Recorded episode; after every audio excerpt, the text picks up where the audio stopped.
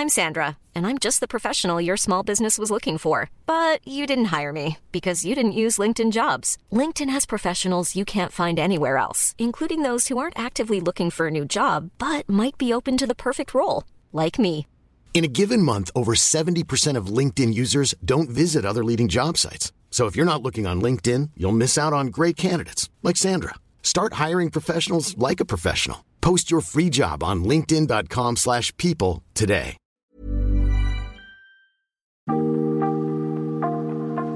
Bonjour, je suis Pierrick Fay, le présentateur du podcast des échos. Cette semaine, la story se met en pause lecture. Quatre épisodes pour vous raconter des tranches de vie et des destins parfois extraordinaires.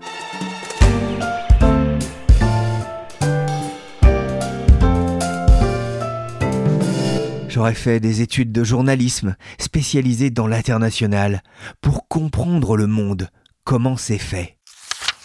Ainsi parlait Gaston, ce qu'il avait confié à son fils.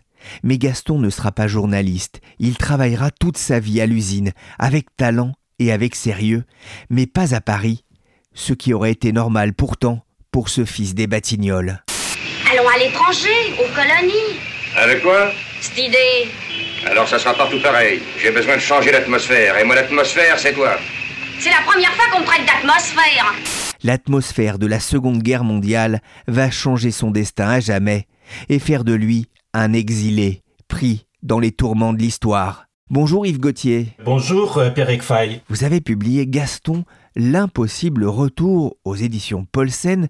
Gaston, c'est d'abord l'histoire d'un petit gars des Batignolles. Oui, un titi parisien naufragé en Ukraine, juste après la Seconde Guerre mondiale, où euh, je l'ai découvert, je l'ai rencontré, avec beaucoup euh, d'émotion d'ailleurs, parce qu'il était seul français naufragé là-bas, au début des années 1980. Il va y avoir un tournant euh, dans sa vie, hein, la Seconde Guerre mondiale. Gaston a 19 ans, il est né en 1920. C'est- On peut vraiment parler d'un tournant de sa vie? Bah, euh, bien sûr, c'est le destin qui a parlé, le destin qui a frappé.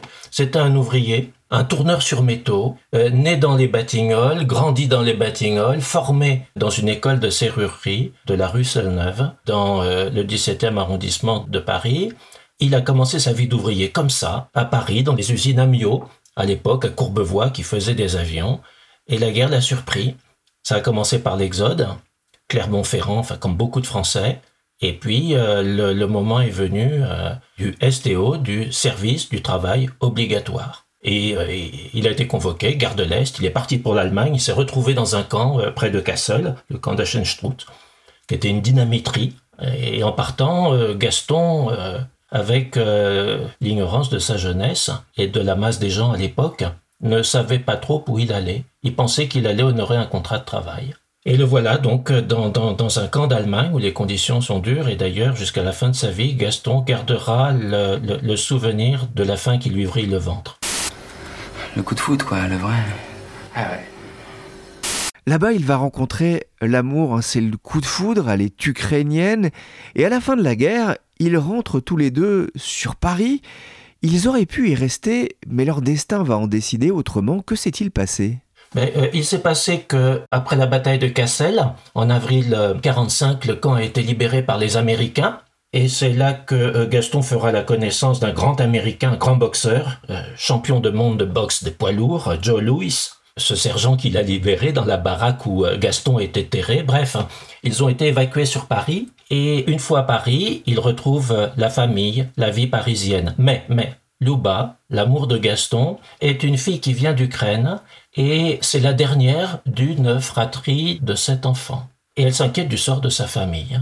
Euh, tous les deux sont amoureux et la grande idée de, de Liuba, c'est de faire les présentations de son fiancé et désormais mari à la famille si elle existe encore. Et euh, cette question la ronge tellement de savoir hein, si sa famille existe encore, si elle a survécu ou pas, parce que la ville dont elle est originaire, qui est la ville de Chostka en Ukraine du Nord, était sous occupation nazie, ben, euh, euh, qu'il décide de, euh, de faire le voyage. On est dans l'euphorie de la libération. L'Union soviétique, malgré tout, a plutôt bonne image parce que elle est le vainqueur de Stalingrad. Et le couple se rend à l'ambassade de l'Union soviétique, où il est bien accueilli. Euh, par un diplomate qui s'appelle Bogomilov hein, et qui fait euh, en quelque sorte de, de la propagande pour le retour. Et donc euh, toutes les étoiles semblent s'aligner et on entreprend ce voyage improbable en partant pour l'Ukraine soviétique.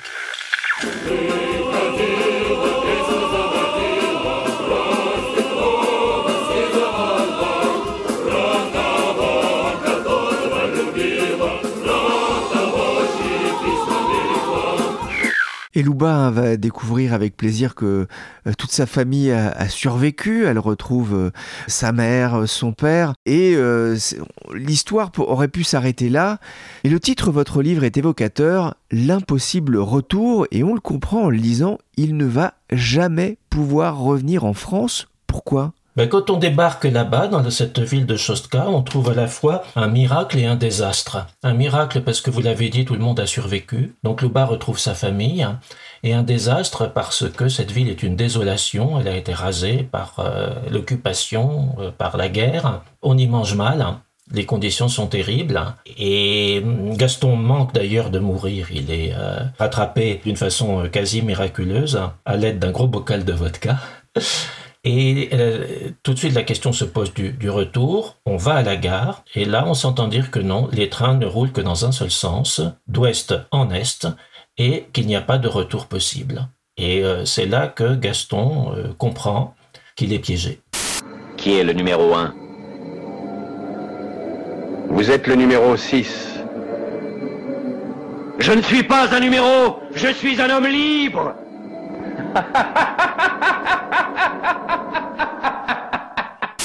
prisonnier dans son village, mais ce n'est pas faute d'avoir essayé de partir et, d'avertir sa famille restée en France. Alors il a fait euh, plusieurs euh, tentatives, dont la première, euh, je dirais, désespérée. Nous sommes en 1946. Gaston est prisonnier dans cette ville de Chostka. Il n'a pas de papier. Il n'a pas non plus la possibilité de voyager à l'intérieur de l'Union soviétique, parce que à l'époque, pas de passeport, pas de billet de train. Les trains étaient en quelque sorte militarisés.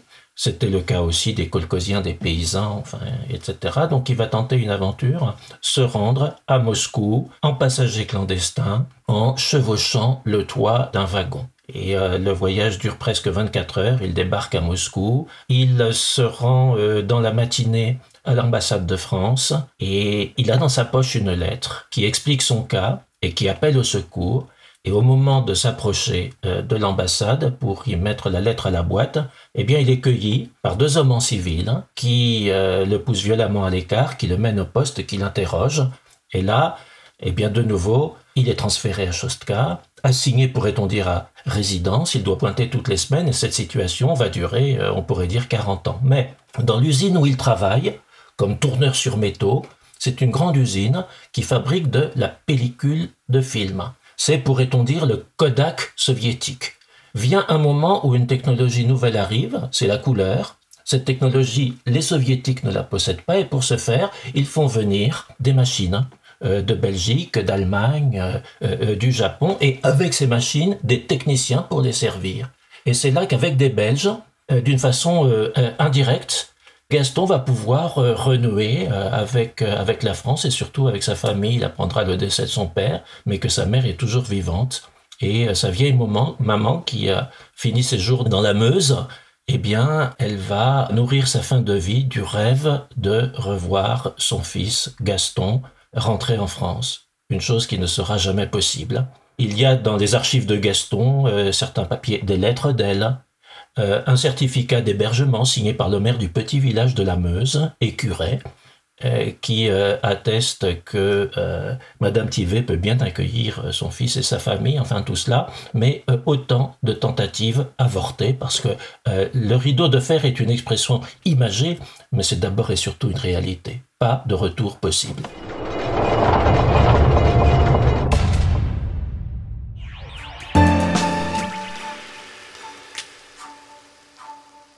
Sa vie, son horizon, c'est donc la ville de Choska, 60 000 habitants dans les années 70 au nord-est de l'Ukraine, pas très loin de la Russie. Et dans son malheur, il a eu de la chance finalement de se retrouver dans, cette ville industrielle d'une façon paradoxale, on peut dire que oui, parce que Gaston euh, appartient à une tribu professionnelle très fier de son métier, qui était celle des tourneurs sur métaux. Et à ce titre, on peut dire que dans cette usine de la Sfema, que je décrivais comme le Kodak soviétique, il a fait sa place et il a pu euh, se faire admettre et reconnaître par les siens. En plus, c'était euh, un tourneur qui avait beaucoup de compétences. Il était, euh, disait-on, c'était la rumeur de la ville qui circulait sur lui, un tourneur béni des dieux, et par ce biais-là, il a pu se faire une place dans la société. Et puis, jusqu'au bout, c'est resté un homme amoureux. Il aura de Liuba deux enfants, et donc la famille sera son, son, son univers, son havre de bonheur, son petit monde à lui, et d'une façon euh, étonnante, bien que pris au piège, il va pouvoir, malgré tout, se forger comme ça un petit bonheur à lui, qui sera nourri des, souvenirs de sa vie parisienne, des chansons de Paris, de tout ce folklore parisien, des batignolles qu'il porte en lui, et dont il est euh, une incarnation vivante. Pour cette raison-là, les souvenirs, les chansons, Mistinguette notamment, tout ça, euh, joueront dans, dans, sa vie une importance cruciale. Il va comme ça se forger l'image d'un Titi des Batignolles au fond de l'Ukraine, mais qui gardera ce, cet esprit boulevardier, cette philosophie boulevardière. Dans la vie, faut pas s'en faire, était l'une de ses chansons préférées qu'il aimait bien comme ça euh, euh, fredonner quand il était devant son, son tour d'usinage dans l'usine de la Svema. Dans la vie, faut pas s'en faire. Moi, je ne m'en fais pas. Il y a deux hommes qui vont marquer euh, sa vie en Ukraine. Il y a d'abord un, collègue de travail, un colosse. Il s'appelle Pavel et c'est le chef d'atelier. Oui, c'est un homme. Ah, là, c'est la, part d'humanité qui va parler. Euh, parce que euh, cet homme donc est chef d'atelier il a les deux pieds sur terre, il est très apprécié et il a surtout le, prestige, l'aura du vétéran du front. C'est un ancien de la guerre. En russe, on dit Frantavik.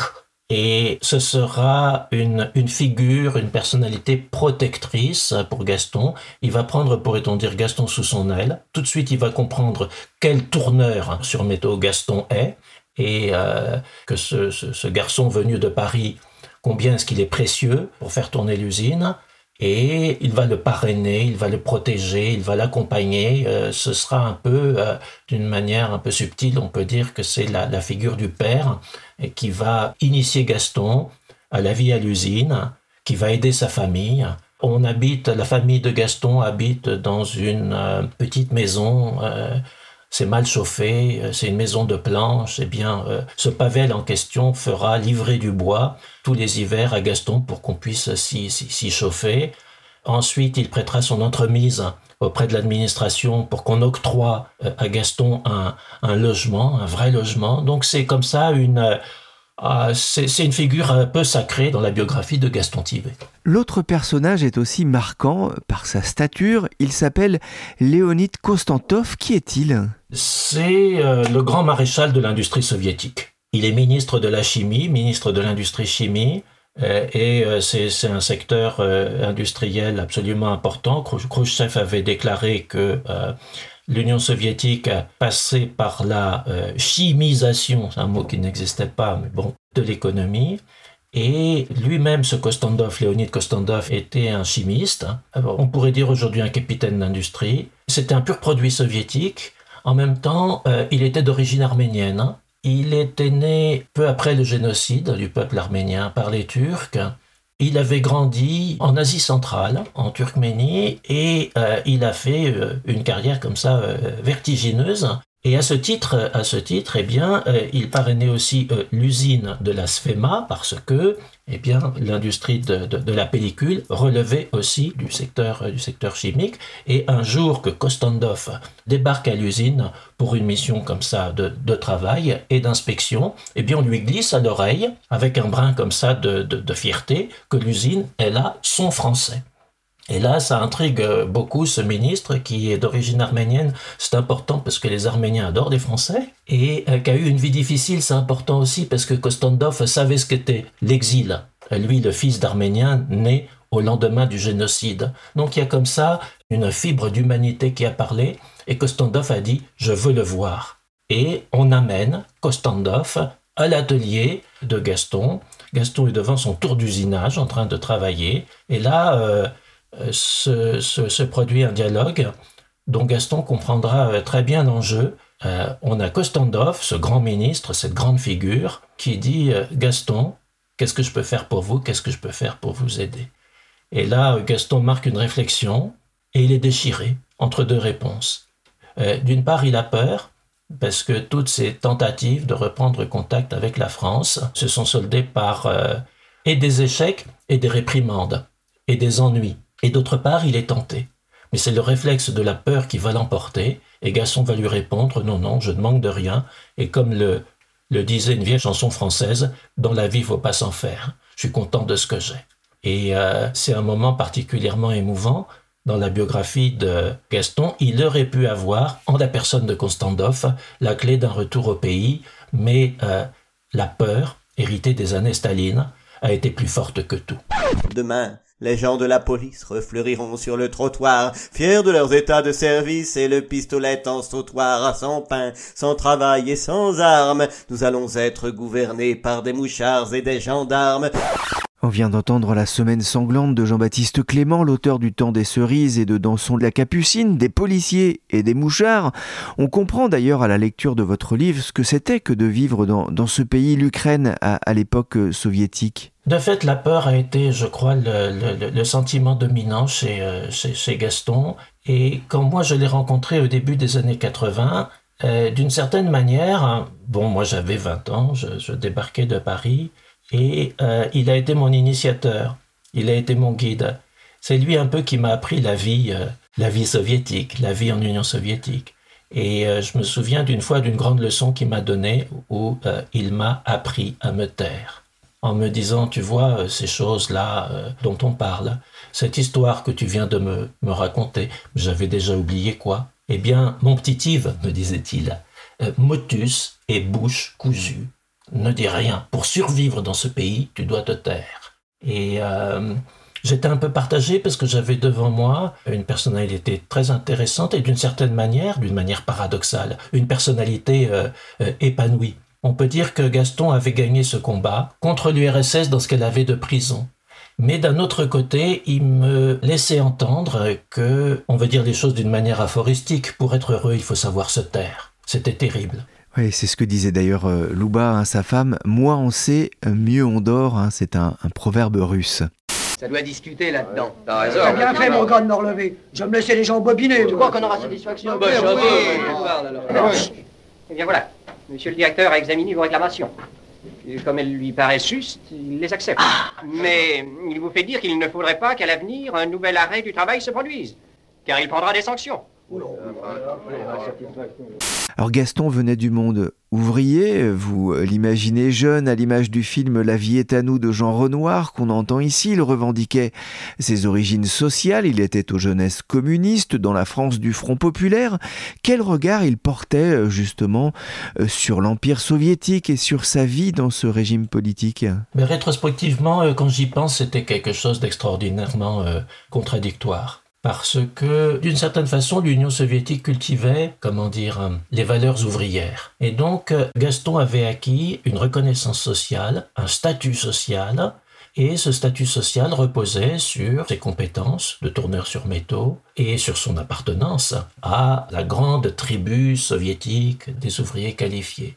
Et euh, de ce point de vue-là, il y avait en, Gaston une forme de, fierté. De plus, euh, Gaston était passé par la guerre et il y avait chez lui, dans une forme d'adhésion, je dirais, euh, à, l'Union soviétique, sa fidélité à ce pays qui était le vainqueur de Stalingrad. Ça, c'était inscrit dans, sa personnalité d'une façon très forte.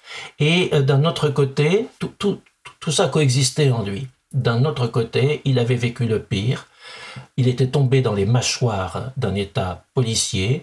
Il avait dû être assigné à résidence. Le chemin avait été très long qu'il avait conduit à un statut de citoyen soviétique euh, normal. Et euh, comme euh, je, le disais à l'instant, la peur était en lui à tout moment. Peut-être qu'on a du mal à le comprendre aujourd'hui, mais les deux choses en lui cohabitaient cette reconnaissance qu'il avait pour ce pays et cette usine qui le faisait travailler, d'une part, et cette peur qui ne le quittait pas. La dislocation de l'Empire soviétique se confirme de jour en jour, pour ne pas dire d'heure en heure. Vers 16 heures, on a appris aujourd'hui que le président russe Boris Yeltsin avait signé un décret reconnaissant officiellement l'indépendance des républiques baltes d'Estonie et de Lettonie. La Russie avait déjà reconnu l'indépendance de la Lituanie en juillet dernier. Et vers 17 heures, autre flash, l'Ukraine a décrété son indépendance. En 1991, il a 71 ans. Comment a-t-il vécu la dislocation de l'Union soviétique et, l'indépendance de l'Ukraine? Ben Pour lui, c'est un drame. Et c'est un drame pourquoi? Parce que euh, l'éclatement de l'Union soviétique, sa dissolution, euh, se traduit par le naufrage de son usine. Et il travaillait euh, depuis plus de 40 ans dans une grande usine, donc la Kodak soviétique Sfema. Et voilà qu'avec l'éclatement de l'Union soviétique, c'est l'usine aussi qui coule. Euh, alors qu'il est encore salarié de cette usine. Donc euh, l'usine devient un décor de, désolation, euh, elle devient une friche industrielle, elle est dépecée de, ses machines, de, ses outils, et donc, euh, on voit Gaston qui se retrouve dans un tableau, alors je ne force pas le trait, euh, post-apocalyptique.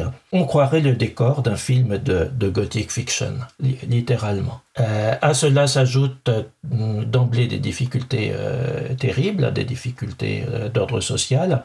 Et j'ai gardé des lettres de Gaston qui me disent à cette époque, j'ai passé quelques mois, été quelques mois sans vous écrire, mais euh, pour la bonne raison qu'on ne trouve ni papier, ni timbre, qu'on ne trouve plus rien, on ne trouve même plus, m'écrit-il, de planches pour faire les cercueils. Donc il est là dans un, climat de désolation euh, terrible et il dit pour nous les vieux, qui avons, dit-il, connu les camps de concentration, il appelait camps de concentration euh, son camp de, STO de, de, et à l'entendre parler de ce camp, on peut penser qu'il avait quelques raisons quelques bonnes raisons de, parler ainsi. Donc, dit-il, pour nous les vieux qui avons connu les camps de concentration, euh, on sait manger de rien, euh, on sait qu'en passant devant une plante dont la racine est, comestible, on peut finir la journée avec. Euh, etc.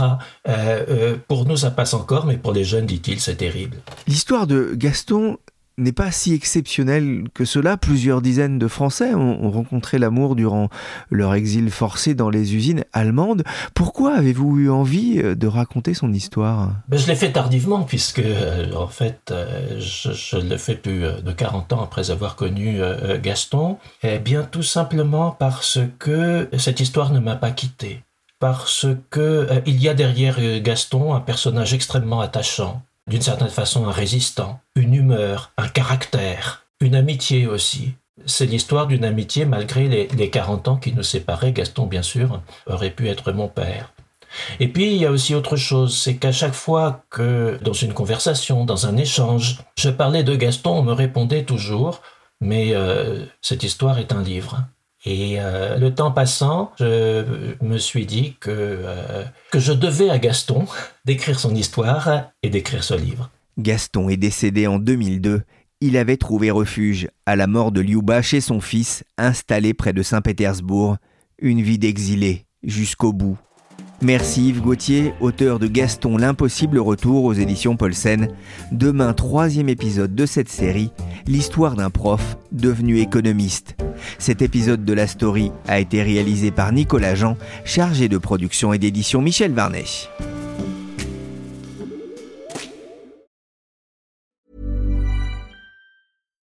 Hi, I'm Daniel, founder of Pretty Litter. Cats and cat owners deserve better than any old-fashioned litter. That's why I teamed up with scientists and veterinarians to create Pretty Litter. Its innovative crystal formula has superior odor control and weighs up to 80% less than clay litter. Pretty Litter even monitors health by changing colors to help detect early signs of potential illness. It's the world's smartest kitty litter. Go to prettylitter.com and use code ACAST for 20% off your first order and a free cat toy. Terms and conditions apply. See site for details. Even when we're on a budget, we still deserve nice things. Quince is a place to scoop up stunning high end goods for 50 to 80% less than similar brands. They have buttery soft cashmere sweaters starting at $50 luxurious Italian leather bags, and so much more. Plus, Quince only works with factories that use safe, ethical, and responsible manufacturing. Get the high-end goods you'll love without the high price tag with Quince. Go to quince.com/style for free shipping and 365 day returns.